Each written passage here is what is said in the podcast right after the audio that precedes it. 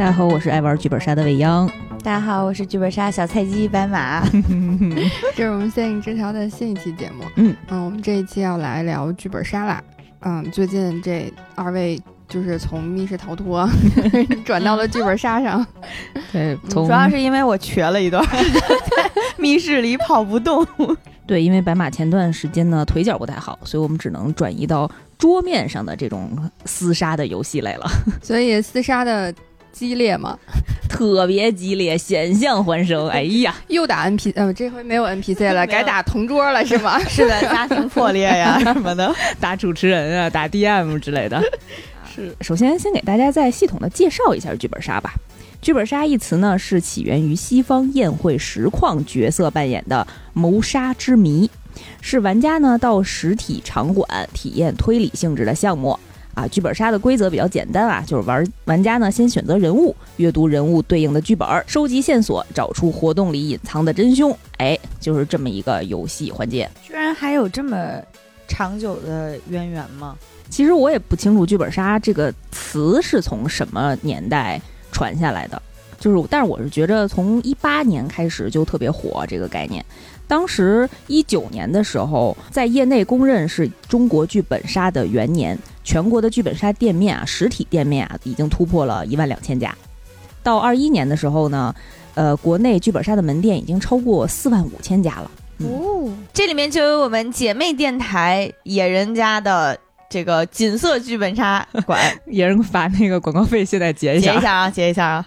对，其实剧本杀算是一种桌游的迭代吧。我觉得以前大家喜欢玩桌游的这帮人，然后现在因为剧本杀这个流行的趋势，都转移到玩剧本了。我觉得它不仅仅是一个桌面游戏，更是一个集知识属性、心理博弈还有强社交的一种娱乐项目。嗯，基本上我们去都是。呃，除了演本儿、看本儿，还有就是互相撕逼，是一个非常能够拉近人际关系的一个游乐项目呢。你是跟同事一起去玩吗？跟同事也玩过，但是挑的都是关系比较好的同事。对，打起来也不迫害感情的。呃，或者就是嗯，希望经过此役以后就再也别见的那种同事，也可以大家凑一局。所以听上去就特别像升级版的，就是狼人杀那种，是不是？就天黑请闭眼的那种。呃，其实这种博弈的性质有点像，但是我觉得剧本杀好玩的点是在于它有背后的很多故事情节，然后能让你带入到这个故事内容里面去。就是演的时候更投入，像未央这样的戏精就非常喜欢。嗯，对我比较喜欢玩剧本杀的原因可能有三点吧。一个呢，就是刚才白马说的，就是你能带入自己，你能演。嗯，你能边看故事边找一个机会去演这个故事里的角色，自导自演是吗？倒不是自己加戏，主要是 倒不是我导和我编的，但是我可以演，对我还可以加加给自己加戏。然后第二个感受就是可以动脑子，平时工作看来不累呀，不饱和。说出来虽然有点丢人啊，但是就是它是我觉得我能够控制住的，在我不会。和会一点儿，但是又能动脑子，还挺有意思的这个区间里面的一种游戏。这事儿太复杂了，玩个游戏而已。姐夫玩的那类游戏都太高端了，我都玩不会啊，特别考验智商或者特别考验操作能力的就不太适合我啊。然后还有一个原因呢，就是他能跟人谈话，还是因为工工作不饱和。我觉得真的播客录的也生活里是不让说话了吗？我要是听众，这会儿就来催更了，就是。作为一个弹之巨人，你可以在这个机会里，然后跟你的队友或者对手跳出自我意识的谈话，唠嗑巨人，真的 唠嗑。嗯，白马喜欢玩的原因是什么呢？我有一个心理变化，其实是，就是最开始好像我接触剧本杀是从那种线上的剧本杀开始的。呃，就是我不知道有多少朋友玩过啊，就是有一个公众号，呃，你们进去之后呢，每人认领一个角色，你们就在手机上读自己的剧本儿，然后看自己的时间线就得了。就是那种呢，最开始玩了几个也觉得还挺有意思，这里面也有写的很好的，但时间长了，你就会发现还是有套路，因为它没有那么大的展开空间，所以，呃。最后会变成的一个情况就是，反正有个人死了，反正你们这几个人都肯定都得有动机，都或多或少的跟他有仇，然后你们这几个人肯定都动手了，就是大部分人对这个人都是捅而未死，有那么一个把他给捅死了的人，就你们就最后是要根据你们的时间线，然后呢算最后他到底是哪一下把他给捅捅死了，就是玩到最后你都会觉得是一具尸体在你们所有人手里击鼓传花的那种感觉。鼓一停就是你了，对，就会觉得稍微有一点，还是有点套路，就恨不得像我们的好朋友唐伊莎小姐上来就说：“行了，你肯定有动机，你说你们俩有什么过节吧？”就直接就就这样了，就是还是会带让大家觉得有点皮。嗯嗯，刚才提到了，其实剧本杀也分线上和线下两种玩法啊。线上一般就是用公众号啊、APP 呀，然后提供的一些免费剧本或者呃收费的剧本，但是也不会很贵，一个本儿啊二三十。到五十块钱，差不多这个范围。然后玩家呢，就如果是亲朋好友的话，一般就组建一个微信群，然后大家拉起一个语音，真的像开会一样，然后开一晚上。曾经有一次，他们玩到了晚上一点多，我都已经躺在床上都睡晕厥过去了。然后醒来了以后，哎呀，哎，爸妈，卓尼还在那儿聊呢。我说我说，哎哎，谁谁吧，我要睡觉了。案子不查了，爱死死吗？然后基本上线上就会这样，然后但是其实更多的，嗯，大家线下是什么呀？线下就是真的就是在一个一个会议室里面大家开会嘛。因为刚听 刚听那个描述，就特别像那个明星大侦探的那个感觉，就是像他们在对剧本的时候，只不过你们是没有那个搜证的环节，是吗？还是说线下有搜证这个环节？线下如果有高端的实体剧本杀店的话，是有这样的搜证环节提供的，就是你还可以换装，你还可以专门去找他已经有装修布置的那种场。场景，然后去找证据啊，有这种大型的线下体验馆，但是大部分线下实体店都是，呃，有一些简单的布置，然后像一个呃挺可爱、挺高级、挺商务会所的，什么风格都有啊，这样的会议室，你去过是吗？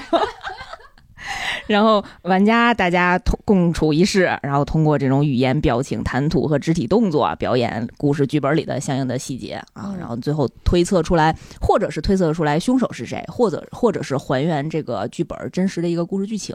嗯嗯，大概会有很多种类型。嗯，你们可是真爱开会呀！我一点都不能理解。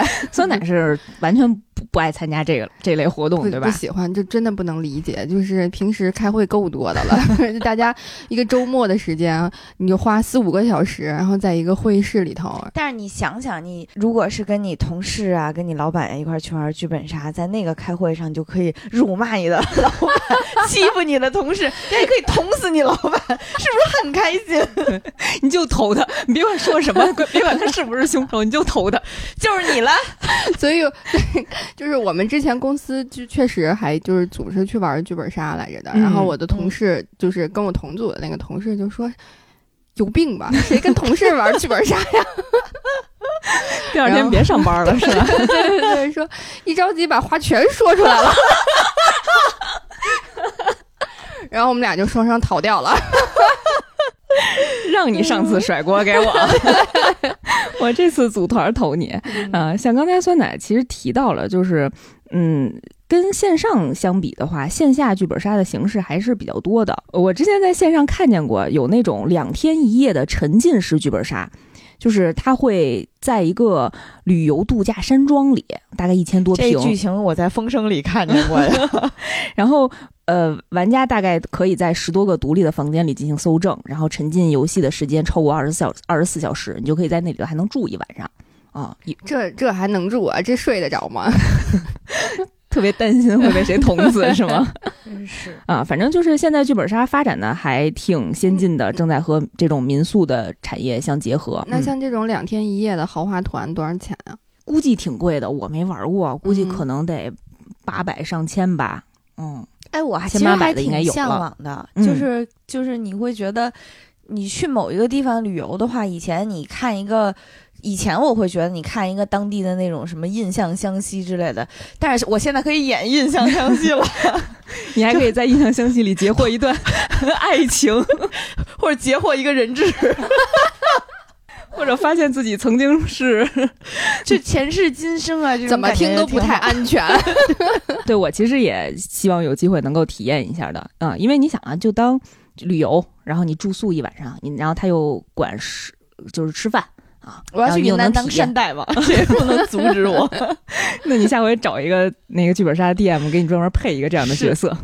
所以你你在线上玩的时候是这个心路历程，那你后来你不是说有转变吗？嗯，你是因为去了线下吗？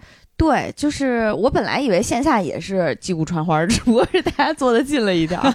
呃，后来发现，嗯，线下的玩法还挺丰富的。你除了排胸之外，它划分出了还挺多不同的类型，也是未央带我见识了很多的 新世界。然后就会发现线下会增加很多的元素，就是既包括。弹指巨人的，然后也包括那个算术题的，就是对，就还挺挺包括语文学科的和数学学科的，对，文理兼修，还还是一个挺挺好玩、挺综合的一个玩法，就会觉得还挺感兴趣的。嗯，线下而且还有服装，你可以 cosplay，就是线下剧本杀和线上的真的还挺不一样的，因为线上你就是一个案子，人你们哐哐找凶手就好了，但是线下呢，它是。呃，就像舞台剧一样，它分好几幕。先阅读你第一幕的剧本，你可能明面上是个大学生，背地里是个土匪嘛。然后呢，你可能第一幕的任务也是结合你第一部拿到剧情的，就是你要找到剩下的玩家里面谁和你是同一个阵营的。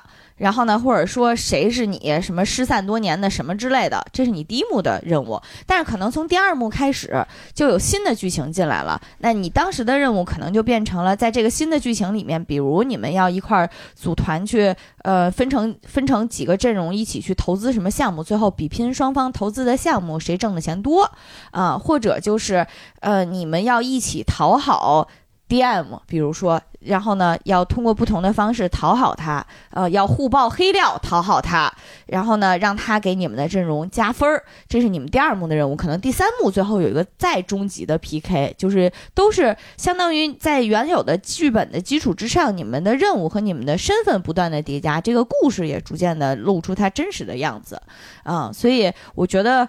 线下的剧本杀其实跟线上的，它甚至不能说是一个游戏，我觉得还挺好玩的，就比较颠覆我原本对剧本杀的那种击鼓传花的偏见。嗯，线下还是更偏沉浸实景式的这种社交属性啊。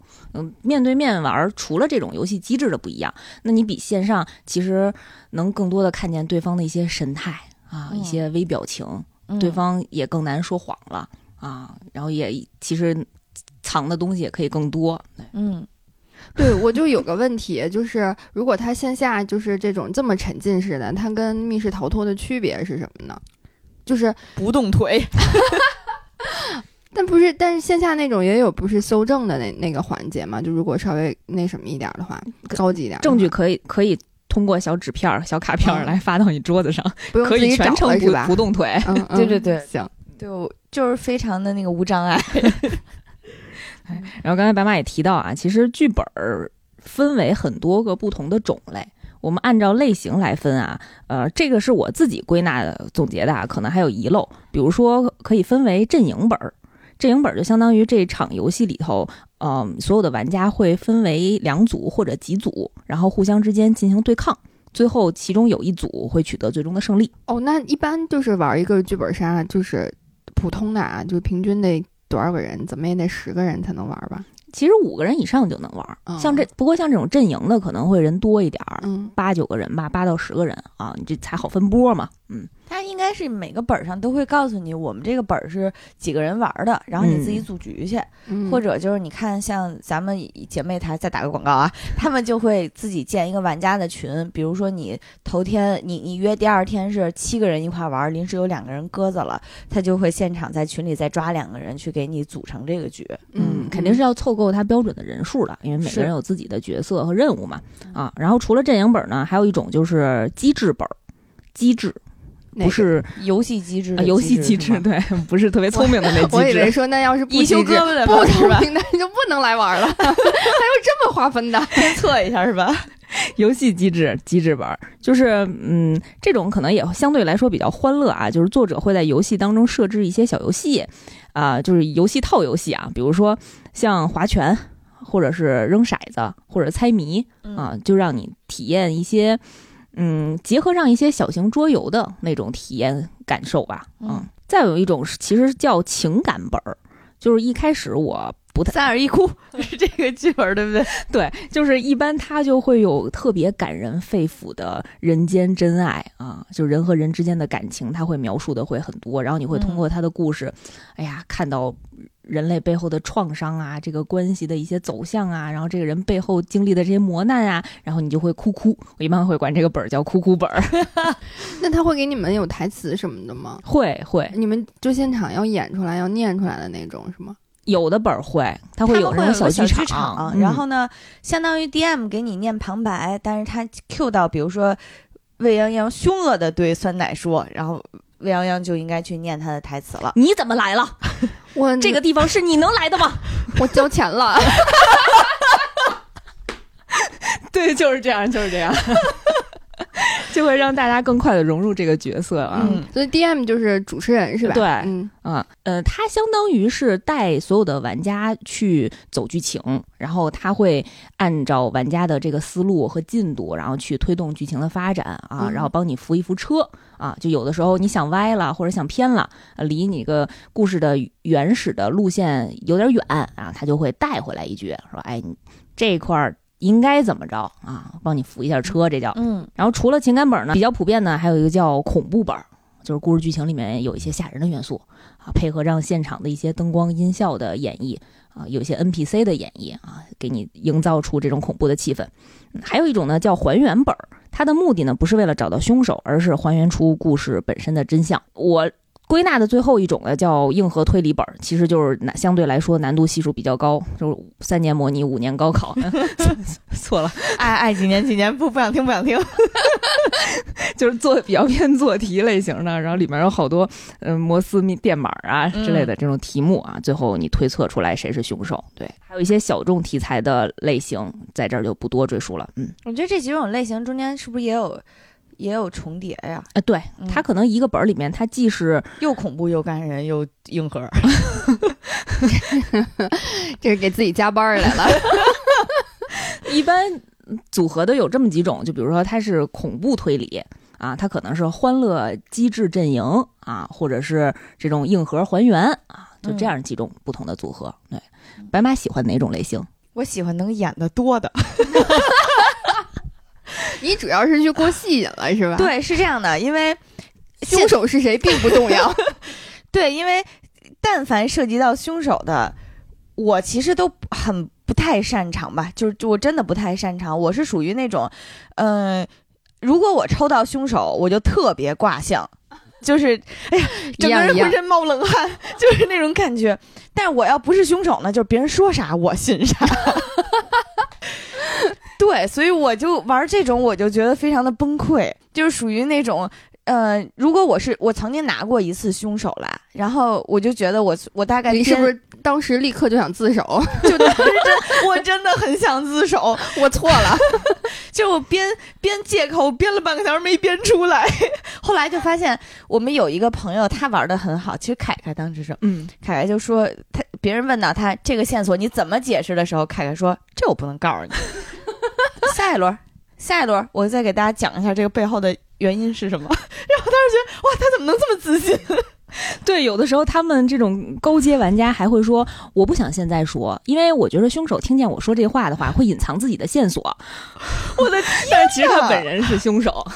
对，而且他本人内心其实是，你再给我一会儿，我就编出来了。哎呀！但是只有我一个人是在拿到凶手的时候心虚的一匹，我觉得非常菜。还有很多技巧啊，比如说你如果是凶手，你还会呃故意拖延时间，还说哎等会儿我找一下啊，哎我这剧本里就是这么说的，我没怎么怎么着啊。其实那时候内心都是在编，这明明这个本写着你捅了他，然后摸了一下他的呼吸已经没有了，脑内飞速运转，我这怎么绕过去啊？内心崩溃。哦，我突然就说到这儿，我就想起来，就是之前我们也是，就是去剧本杀之前，我还我还找那个未央，就是临时抱了个佛脚。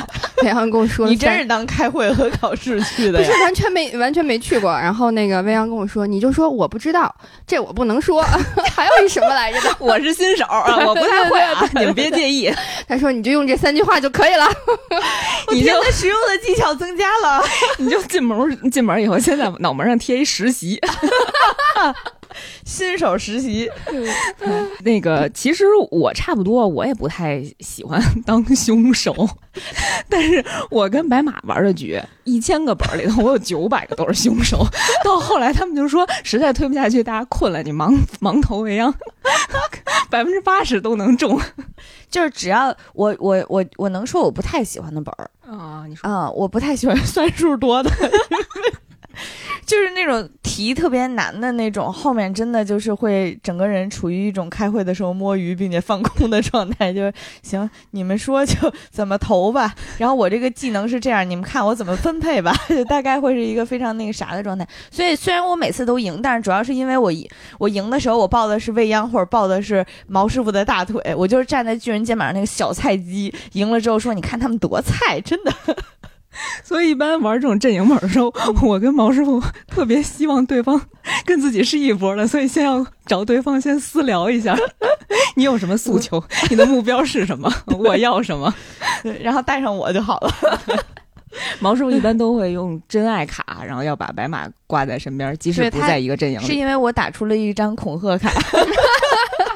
对，然后说到这儿呢，其实我更喜欢玩那种推理还原本儿，就是把自己当成一个侦探的角色啊。最次最次，如果自己是凶手的话，也尽量能够掩藏一下自己啊。我不太擅长玩那种欢乐机制阵营的本儿，因为我们这种玩家呢，其实我跟白马有点像，就是明明着玩，就是我有什么，你有什么，咱俩看看换能不能，就我们唠嗑巨人的本能嘛。对，就是特别实在，特别真诚。我们的出发点，谈话的出发点就是建立信任，建立关系，透明化信息。但是其他的玩家基本上就是都会隐藏着自己的真实任务，然后把我们的钱呀、宝藏啊、都良心啊都骗走了，感情、感情、真爱都骗走了，然后最后就会很失望，我们就会很生气。是的，后面讲这段。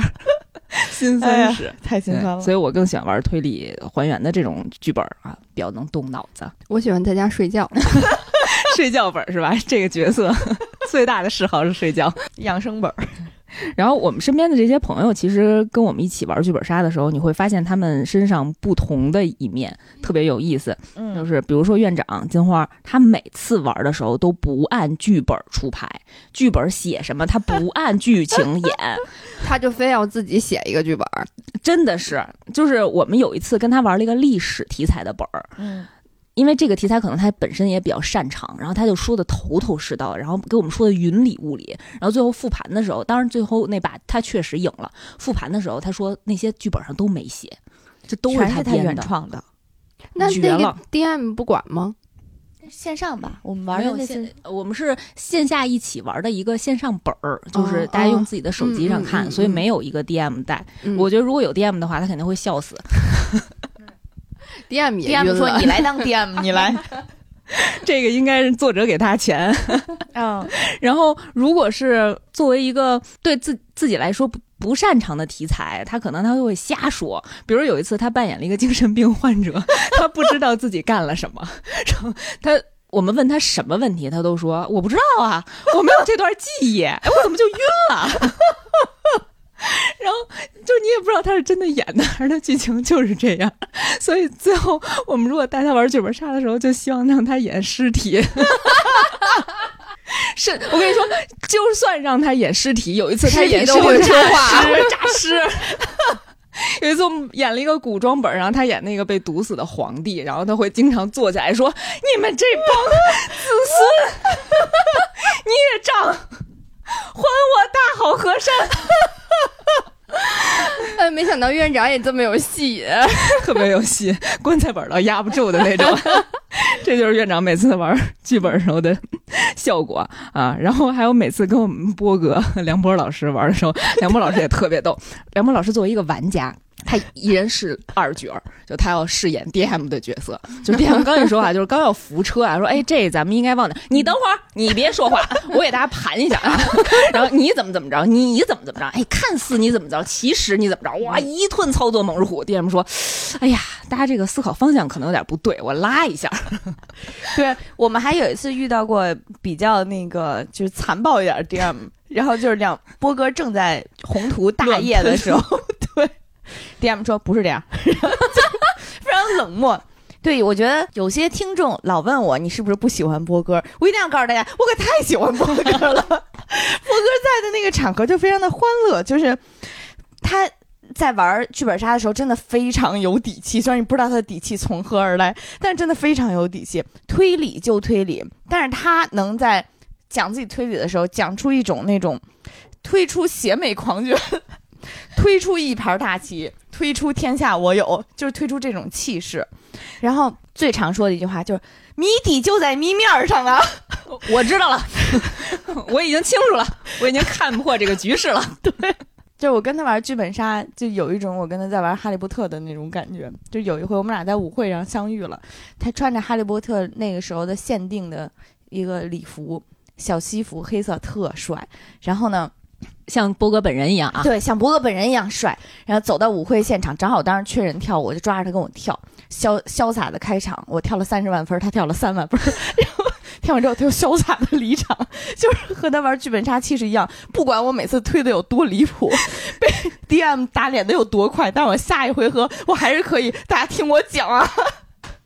气势如虹，气势如虹。哎呀，就我每次跟波哥玩剧本杀的时候，我都觉得我在听他的节目《野史下酒》，就他能把一个就是全都是那个艺妓的角色，也能说出来古今中外的历史。你们和他一起一起玩剧本杀，主要就是为了看他演戏的，是不是？太好笑了，太好笑！看大家演戏，嗯。所以想，强调一下，我真是太喜欢波哥了，希望波哥多和我们玩。对，然后还有细菌佛佛爷，佛爷是真正硬核玩家，就是推理啊、算术啊都特别厉害啊。嗯，就是你们在那个就是去线下的时候，会选择就是跟线上就是不太一样的，就是去那种刚刚说可以换装、可以那什么的，那不是玩更带劲吗？玩特别刺激是吧？对我们去线下去的多的还是野人他那个叫锦瑟的剧本杀的店，能换装，能。看美丽的老板娘能欺负老板，能欺负老板特别重要。我跟你说，但是说说实话啊，正经说啊，他那个店里的装修，我觉得还挺好的啊，就那种有小设计感，欢乐的本儿，小可爱、小仙女的风格，然后还有那种商商务宴请的风格，还有专门有一个房间是那种古色古香的中式装修的风格，很适合玩那种武侠古风的那种本子。哦，所以他那个店听着还挺大的，有好几个屋，三四个屋子吧，同时开。三四场没什么问题，我觉得最重要的就是椅子舒服，这太重要了。因为 是的，一场剧本杀四五个小时，你糗在那椅子里啊，腰都疼了。真的，我刚才对于剧本杀最大的感觉就是希望能尽快尽快，我展望它以后能进化出动作戏来，这样就是你稍微动一动比较健康，坐一下午浑身疼。是，就是可以站起来进行一些私聊啊。然后或者是跟 DM 进行一些互动啊，换一些道具啊，都可以随便走一走。对，哦，那所以其实一般来讲，一个线下的那个剧本杀的店，它也就可能配着这个屋子，可能也就四五个剧本，是吧？还是说差不多吧？太多了，你同一时间开那么多场，你还得找 DM 去带本儿啊，挺牵扯精力的。嗯，我觉得他们本儿好像挺多的，有一个屋全是本儿，但是就是他每天确实拍不开那么多。嗯，对，我的意思就是说，他他一个店里面，就是因为不像那个密室逃脱，他有那么大的投资，他可能一个店一个地方就可能只有一两个。哦，嗯，但是像剧本杀，它可能就有好多不同的本儿，然后不同的剧本，然后它可能。就是每一个屋子里面可能可以适合放好几个本儿，它可以排开了。比如说这周一三五演这个，二四六演那个那种。它其实是一家店储备个得有个大几十个本儿吧啊，然后你想玩的话，你可以让老板给你推荐，或者你有特别喜欢的本儿，然后提前预约，他可以给你找对应的 DM 提前去。哦，他们 DM 也属于那种接零活的是吧？接私活的那种，接散活的。好的 DM 可能不同的店都会抢着用。啊，应该不是绑定的。嗯嗯，行，野人可以把广告费给我们打一下了。是的，是的，不然我们就去欺负店主了。说到不同的本儿啊，然后下面我就想聊聊我玩过的几个印象特别深刻的本子。嗯，真的给我带来了很大的冲击，很大的感慨，嗯，很大的创伤。当时我跟白马玩过一个精神分裂的本子啊，我是那个分裂出来的老大。啊，我是那个分裂出来的老三，嗯，反正也有波哥，然后也有那个呃佛爷，还有老袁他们。对我当时那个角色就是有一种一带六的感觉，一共分裂出来六个就是人物是吗？反正确实是分裂出来好多人格。你别看我们都是一个人，但是互相打的也挺厉害的，都是那种你周几开的药，周几你怎么给扔了呀？就是这种。对，然后在这个过程当中，你就去推测到底是哪一天的谁做了什么事儿啊？反正我觉着，呃，有点恐怖元素，但是能是有点恐怖元素嘛？最后他把灯一拉，开始演戏的时候，我都挂你身上了，你是不是忘了？我真忘了，因为我觉得这本其实不恐怖，但是 我查了一下，它的类型是属于恐怖本儿。你看，这就是看看法还是不一样。这是一个坦和一个奶的，是的，不同的观点。那你觉得恐怖点在于什么呢？我觉得剧本这种东西。它不同于密室逃脱，它有人有 NPC 女鬼演，它能飘过来，它能有灯光的那种灯光电的效果，它就是一个本儿啊。对于我们这种毒奶来讲，都是自己吓自己啊。就是因为能讲吗？就是那个本儿，它其实有一段情节，比如说哈，你们都被拘禁起来了，然后呢，而且看着你的人是一个大杀手，DM 在这个本儿里，DM 不就是会。一边演一边给我们带车嘛，所以那个 DM 演的又很好。当他演出那种比较恐怖的气势，在我周围走，然后房间又拉着灯的时候，真的对我来讲挺吓人的了，已经太投入了。嗯，特别给 DM 面子，是是是，反正我挂他身上了。是，那这块就不得不说，就是对于一个剧本的体验，DM 的影响还是挺大的。一个好的主持人，对他能会让让你更投入的进入这个剧情里面。当时那个 DM 给我们留下一个特别深的印象，就是其实我们在激烈讨论的时候，他在一边干自己的事儿，我们就完全没有考虑他在干什么。但是其实他那件自己的事儿是跟这个剧情是相关的啊。所以，而且他当时他也变成了就是剧本里角色的一个部分哈。对，是一个非常非常小的细节啊。就当时那个 DM，他其实是我们正激烈讨论的时候，他站起来去旁边接了个电话，嗯，也没有说哎推出门去接，他就是可能走到后面，还在电话里跟人说了一句说了一句话，是什么类似于呃你把店给我那个嗯停电了，那你想办法赶紧赶紧给我修一下，要不然我冰箱里有东西，啊，听起来是一特别日常的一个对话。啊，然后可能大家都以为 DM 是有事儿嘛，啊，但是没想到后面在剧情里面回扣了，啊，所以当时会觉得还挺，还挺震撼的。对，然后后来才意识到，就是如果你当一个 DM 的话，你不能在玩家的这个环境当中去跳脱出来去做自己的事儿，所有的这一切都是一些细节啊，都是为了推动剧情的，啊，都是安排好的。对 对对，但这个戏好像是他给自己加的，对不对？对。啊，所以那个 DM 真的还挺不错的。这是 cosplay 的话，连心都要装是吗？对，特别代入，特别代入。我们当时还玩过一个民国时期的一个本子啊，然后也是分阵营的。哎呀，我当时那个角色，我有的时候不爱玩这种阵营本，还有一个原因就是我每次分配的这个角色呢，脑子都不好使。但是你又要特别投入的去 cos 他，是。然后我当时那个角色呢，是一个不想当土匪的土匪的儿子，我还得帮我。上一辈擦屁股，爸，对，擦屁股，他干了一些肮脏的勾当，然后我全体有多肮脏，一会儿我来补充。我全程就得得找我爸对不起的那波人，我还想怎么哎不让他们冤枉我，还洗清我的这个嫌疑。你洗清啥呀？你已经开始了。当时我们俩是对尖儿，我们俩是对尖儿，你俩是仇人是吧？我们俩是仇人，对。然后我就极力的去拉拢我特别喜欢的一个心上人的姑娘啊，心上人跟我跑了，我补充一下，你这个情绪还没出来呢。对对对，在那个那个本儿里面，我是个军阀，其实我还挺喜欢那个人设的，我觉得我。个人是有那种救亡图存情节，就觉得我在乱世当中要闯出一番事业，我要振兴我国，就会有这种情节嘛。啊，然后呢，为中华崛起而读书，对，为中华崛起而读书，这种情节非常好。虽然我是土匪的儿子，但我也可以为中，我也可以为中华崛起。你不仅为中华崛起读书，你还为中华崛起打劫了呢。那都是我爸干的。就是我当时拿那本儿的时候，我还挺高兴的，因为我是个大厉害。我我得到了一个神秘的军火库，我就指着那个军火库，我要什么席卷全国，振兴中华了。然后呢，我得到这个军火库地图之后，我就去跟人喝酒去了。喝完酒，我那军火库地图被人摸走了。我是傻子吗？我当时看到的时候，我真的要被气死了。被我的未来被我的侍从捡走了。中国的未来被他侍从捡走了。现在中国的未来在我手上，同志们啊，所有的听众朋友们，现在你们进入的这个环节已经在我手上了。未来，哎呀，我的天哪！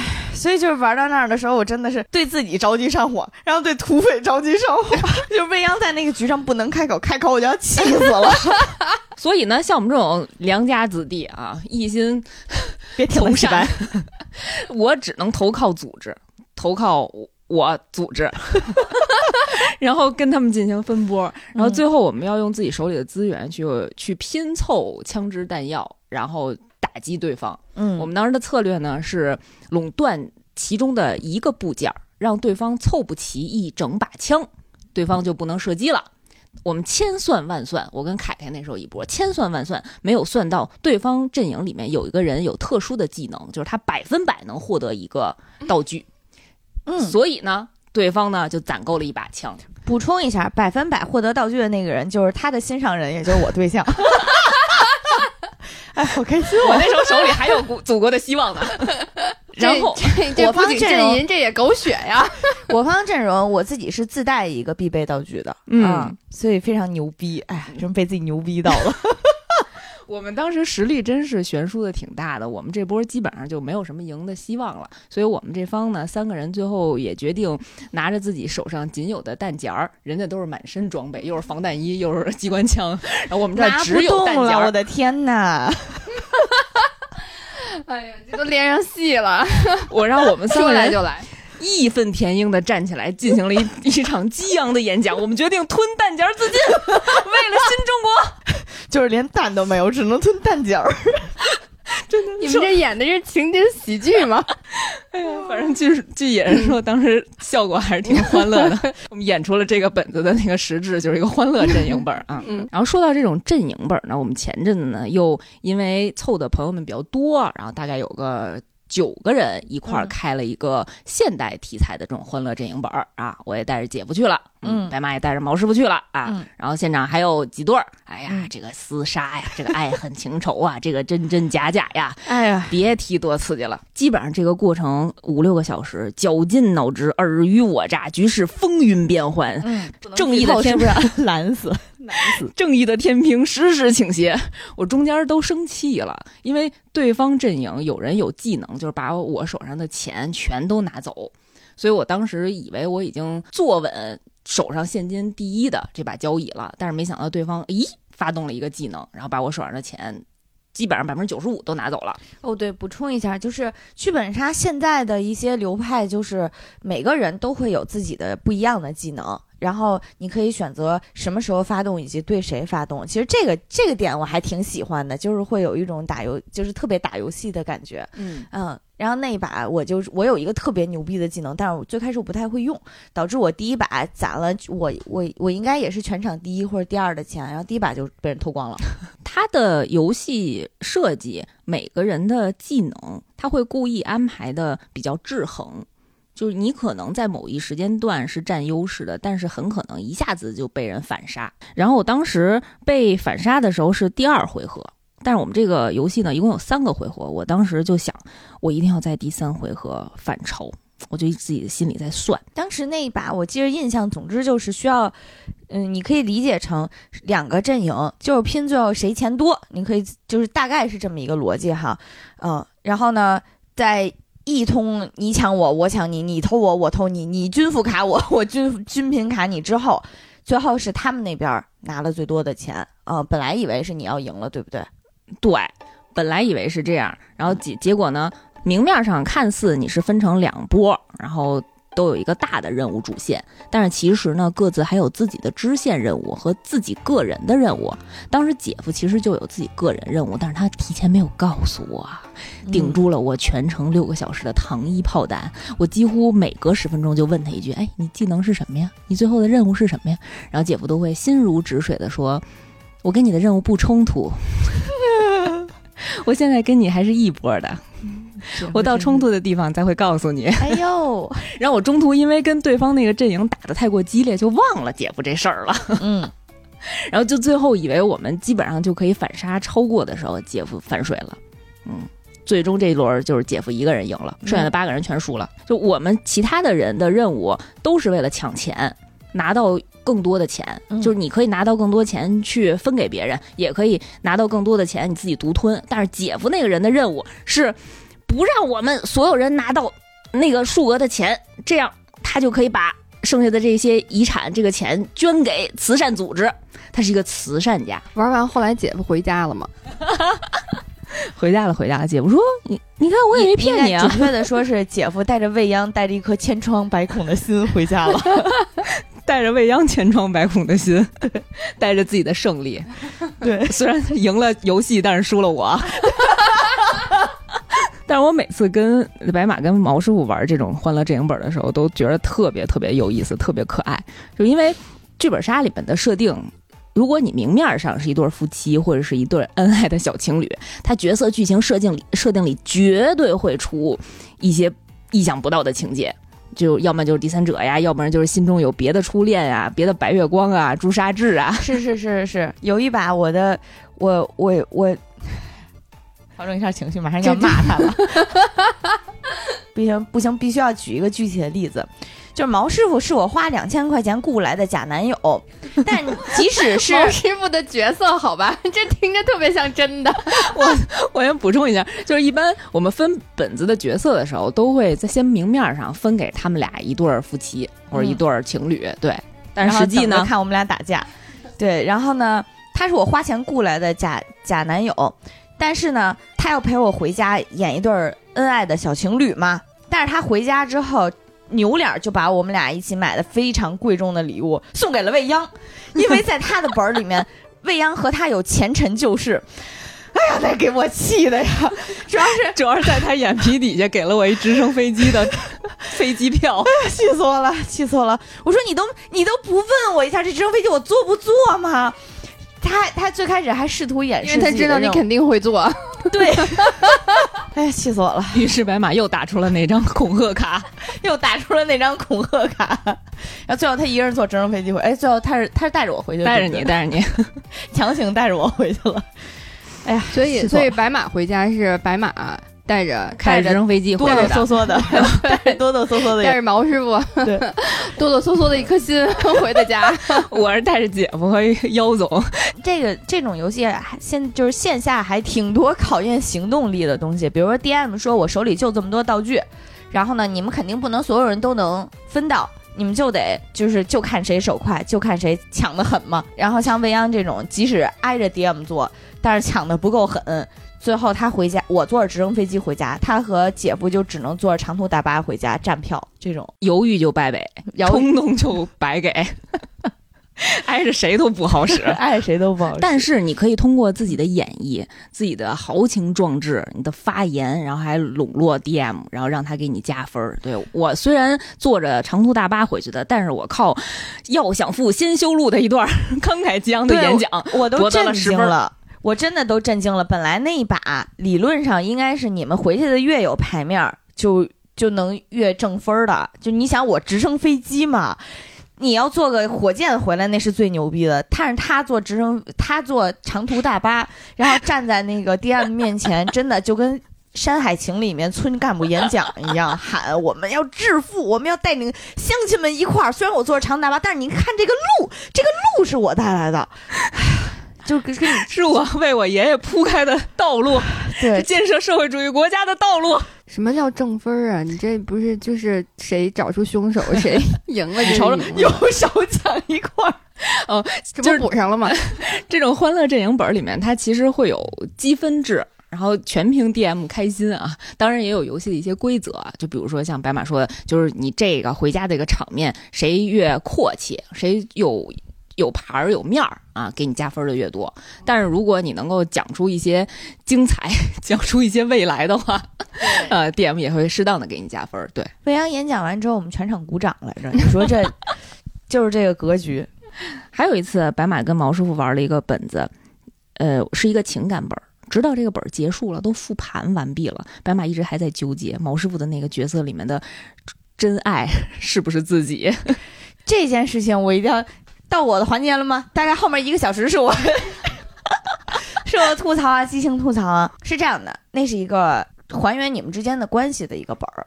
嗯，我们俩呢，并非私人恩怨啊，并不是因为我们俩现实生活中是情侣，所以我觉得他在游戏里一定要对我多好，并不是这样的。虽然我是个小心眼儿的人，但是玩游戏我很认真。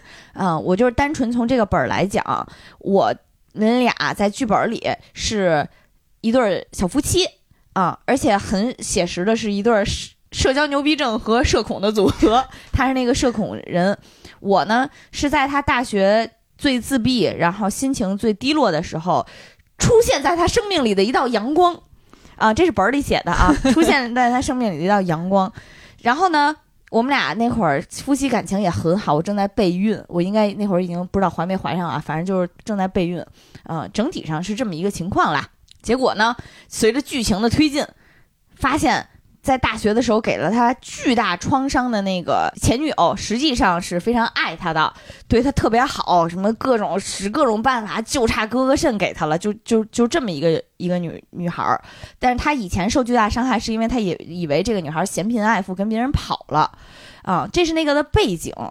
最后每个参与游戏的玩家呢，相当于都可以选择，呃，你可以复活一个生命当中对你最重要的人。你能想象修罗场的展开了，对不对？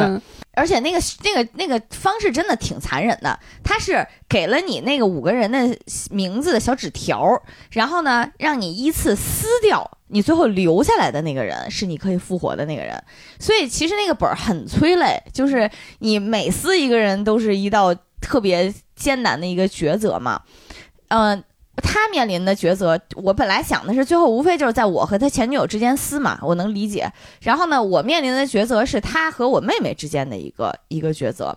我我坦白说，我是想复活我妹，我本来没想复活她，但是我没想到啊，因为是一轮一轮撕，大家都先撕掉自己第二个，再再一再最后那种，他不是说你一个人咔嚓把你这五个都撕了啊，所以我没想到的是毛师傅咔嚓第二轮把我给撕了。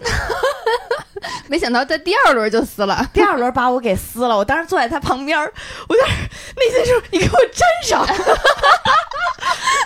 你如果从监监控摄像头的角度看白马的时候，那会儿他可能真人已经撅过去了。哎呀！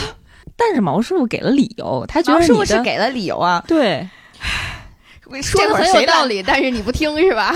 这这会儿谁拦我都要砍死他！我跟你讲。毛师傅都给你剪了，不行不行！哎呀，首先啊，呃，他当时给的理由是这样的，他说，呃，你最后一定是抉择我和你妹妹之间，你你到底要留谁？我相信你那会儿抉择也会很痛苦。那我决定，我现在就把你撕了，这样到你那边的时候，你就不会痛苦了，你就不会对。然后那当时我急眼的点就是，我没抉择呀，我就是要留我妹啊，但是你怎么能现在就撕我呢？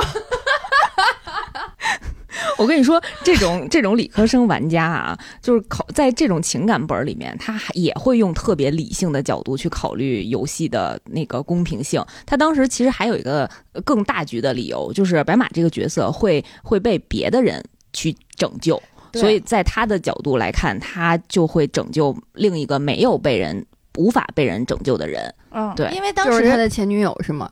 对 对，在那个本儿里呢，因为我和我妹妹的感情非常好，然后我妹妹就是前面几轮的选择，我妹妹手好像也挺狠的，第二轮就把她的那个呃很有可能会救的那个未婚夫给撕了，对，所以基本上能能推断出来，我妹妹应该是会救我的。啊，她的角度就是，既然你可能会纠结，并且有人救你的话，那我先把你撕了，你就不至于再痛苦了。我听到这句的时候，我满脑子回应的都是那个台词：你失去的是一条腿，他失去的可是爱情啊！对，就是这个感觉。啊，然后呢？当然，我也承认，确实他前女友那条线写的非常虐，就是属于那种我自己看完我都觉得我多余的那种，就是我自己绿的自己很很很恰当啊。明明是三个人的电影，哎呀，真的。然后呢？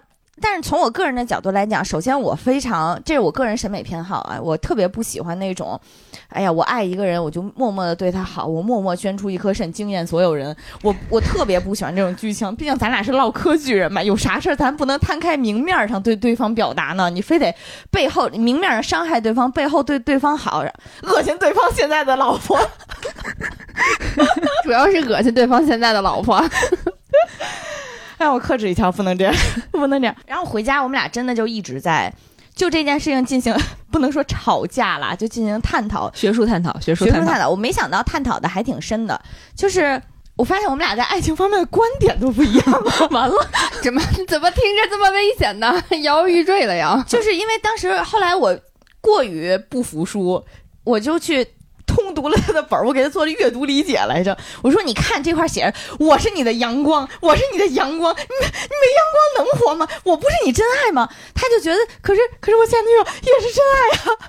就是最开始最后探讨的，其实就变成了，我觉得真爱是个伪概念，爱是一种能力，就是爱应该是随着你爱的次数和爱对于爱进行的实践，就是你表达爱，你收获爱。这嗯的，就是不断的这些重复的过程当中，你应该这个能力是越来越强的。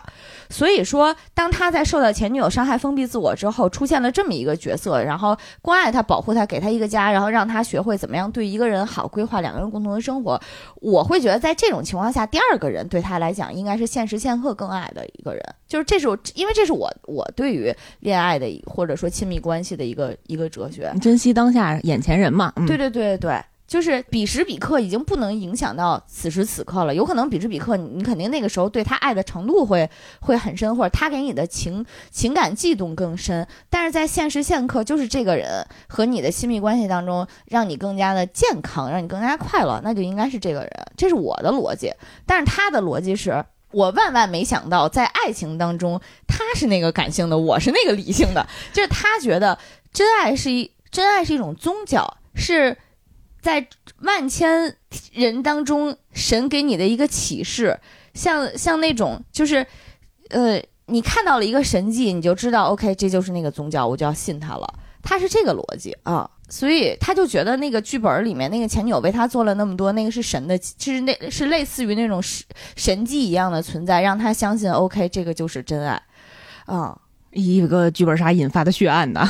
对，但是我当我当时听完之后，我我会觉得这个剧本杀能让我们讨论到这么深，还是一个挺有挺有意思的一个事儿。嗯嗯，你们可是真爱开会呀！你看这个开会还是有意义的，回家还开，总结了这么多。对，但是毛师傅后来疯狂抢救了一波，说对，所以在现实生活当中，我觉得你就是我真爱，你就是神赋予他的那个。是的。这个告诉我们什么呢？告诉我们，就是真情侣玩剧本杀一定要小心谨慎一些。告诉我们，玩玩剧本杀不仅要不和同事玩，跟另一半也要谨慎一点。然后后来我就是我那个那个剧本给我印象很深的一点就是。也是最后在撕名字的时候的一点，就是因为未央等于玩过两场嘛，他第一场是作为玩家，第二场作为 DM。像上一场他们的逻辑就很很玩游戏的逻辑，就是我们应该呃最大化手里的名额，你几个人玩你就复活几个人，这样不是最好吗？就大家不要有重复的，这样能有更多的人复活。嗯。嗯，对，但是这把的时候，我们大家玩的都，我觉得是更投入或者更走心一点儿。就是我的逻辑是，就是对待爱有很多种看法，但是我的看法是说，你不能把宝压在别人身上。就是在现时现刻，对我最重要的人是我妹妹，那我不能因为可能看起来这个局面上有其他人要保她，我就可以放弃她，而是因为如果我足够爱她的话，我不可能让她冒任何风险。你有多少人投她，我都会跟着投她。这个是我玩这个游戏的逻辑，所以导致我们那把有一万个人投了我妹妹，就我们那把大家玩的都很投入，嗯，名额就非常的分配的不均，嗯，毛叔叔就死了。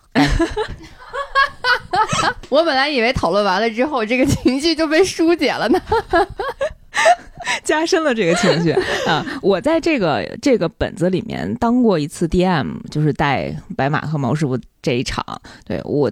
给我的印象还挺深的，就是我觉得当 DM 真是一种特别奇妙的体验，有一种哎呀牵头开会 随时可以控制这个会议的局面的感觉啊。然后你因为你是站在上帝视角，就是你所有的这些情景、然后线索、细节你都了解，你就看见大家这儿想歪了，那儿又偏了，他们打起来，但是又说的不对，有的时候还会觉得挺有意思的。对，然后但是像这种情感本儿，尤其是通过玩家不同的选择，能够导致不同结局的时候，你真的能看到人生百态。像刚才白马讲的，不同人在面对一个很极端的情况下，他生活当中可能不会遇到。我们也希望大家在生活当中不要遇到这些很夸张的事情啊。但是他可以通过剧本儿，真的能够体会到，在人在特别极端的情况会做出什么样的选择，然后你就能像看戏一样。就是不是看笑话那种看戏啊，就是真正去品味每一个人他对于一个角色、一个心境的那种深入的理解啊。你这么说来，我突然觉得还真的是，因为嗯，他给了你一个。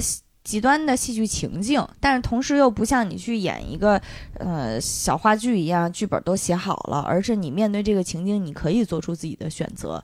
就是这既是一个对，嗯，既是一个对别人的了解，也是一个对自己的了解和探索。就是这。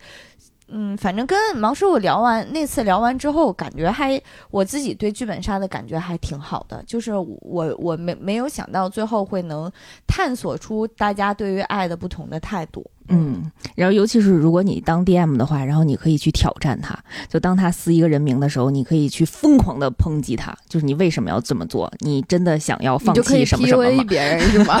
对，真的是真的是，然后你就嗯。我必须说，那把未央表现的很好，就是他在挑战别人的时候。谢谢老板。对，但是很有可，但是很有可能是因为毛师傅在第二轮就撕了我，以至于后面的 情情绪就控制不住了。他在拆别人的时候，可能我们俩就一直在虎视眈眈的盯着对方，就是你给我解释。对，呃，完全是公报私仇了。是，哎呀。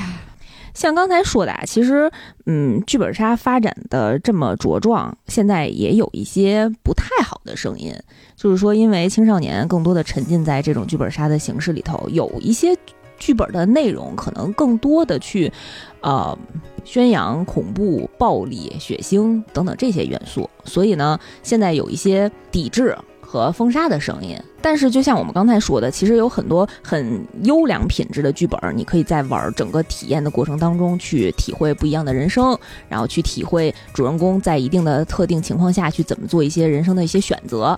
玩这个游戏的时候，你能感觉出来，嗯，人跟人真的是不一样哈。我们之前有一次玩，就是我一个朋友，他在玩剧本杀的时候搜证环节。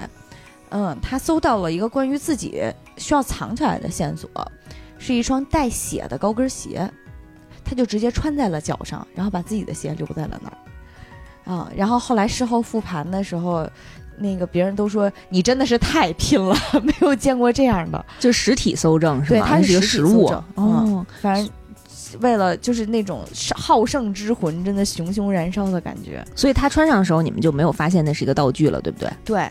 就搜证的时候，只会搜到一双旧鞋，哎，还是挺厉害的，觉得。但我其实感觉是，我觉得剧本杀的那个它的商业的拓展空间还是挺大的。也是刚才你说完那个几天几夜之后，我其实脑子里就一直在想，就比如说。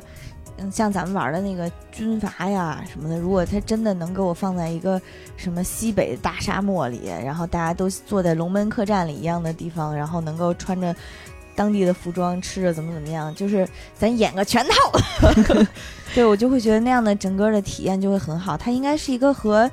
旅游和线下和一些更实景的东西结合的更好，嗯，所以因为我觉得现在很多剧本杀其实写的很好，嗯，就是它带给你的想象空间，或者是它带给你的那种对当地的展望什么的，真的还挺美好的，就是会希望能够这个行业能。就蓬勃发展嘛，会会有这种感觉。对，就虽然现在有一些不一样的声音，但是我跟白马之前玩过的大部分百分之九十九的剧本吧，我们觉得都是首先逻辑比较在线，然后细节也值得推敲，然后最后呢，其实还是有挺多正能量的这种感悟的啊。我记得有一个印象比较深的本儿，你还有印象是一个吸血吸血鬼的本儿，我就在想你什么时候讲这个本儿。当时他们所有人。都是吸血鬼，然后只有我不是，然后但是我又是一个从小特别梦想成为吸血鬼的人，我就每天抓一个姑娘在我的浴缸里，我把她脖子咬断，然后我靠二十八天养成一个习惯，活生生把自己逼成了一个吸血鬼。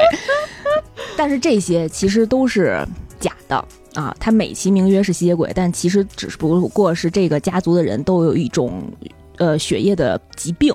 啊，然后最后呢，发现这个本子是一个以现代科学去抨击传统那些宗教思想、封建迷信的啊，这一个这样的一个本子啊，当时我给我们全场的人都震撼比较大。作者叫苍耳君，我一定要夸一下，就是属于那种 你玩完这个本儿之后，你就会觉得哇，这个思路真的好，就是会很很。很想再去了解这个作者其他本的这种 级别。对，因为前面我们都在陷入这些角色里的恩爱情仇啊，嗯啊，然后打打杀杀，但是没想到他最后立意的非常高，嗯，我们都肃然起敬。最后的这个，就我觉得剧本杀有的有一个感觉，是因为他的剧本是一节儿一节儿一节儿展开的，所以。你最开始玩的时候，你会有一种像自己在过日子一样的感觉，就是我可能生活的格局大概就是，嗯，就是这么大了。但是随着它剧情的展开，你会发现它真正想表达的东西，就这一点是很有真实感的。它不像它。它像一个很好的文学作品一样，是带着你慢慢去探索，而不是说上来就给你交代一个世界观哈，我们是怎么怎么样的。它这个世界是让你去探索，我会觉得这一点很好。嗯，所以它的娱乐性、社交性和这种体验感都是。嗯，我比较欣赏和喜欢的，对，也希望大家如果，呃，在北京的朋友，或者是来北京玩的朋友，有机会也可以去野人的锦瑟剧本杀来去玩一玩啊，有可能会赶上白马和毛师傅开的本，有可能还会赶上未央带的 DM，对，嗯。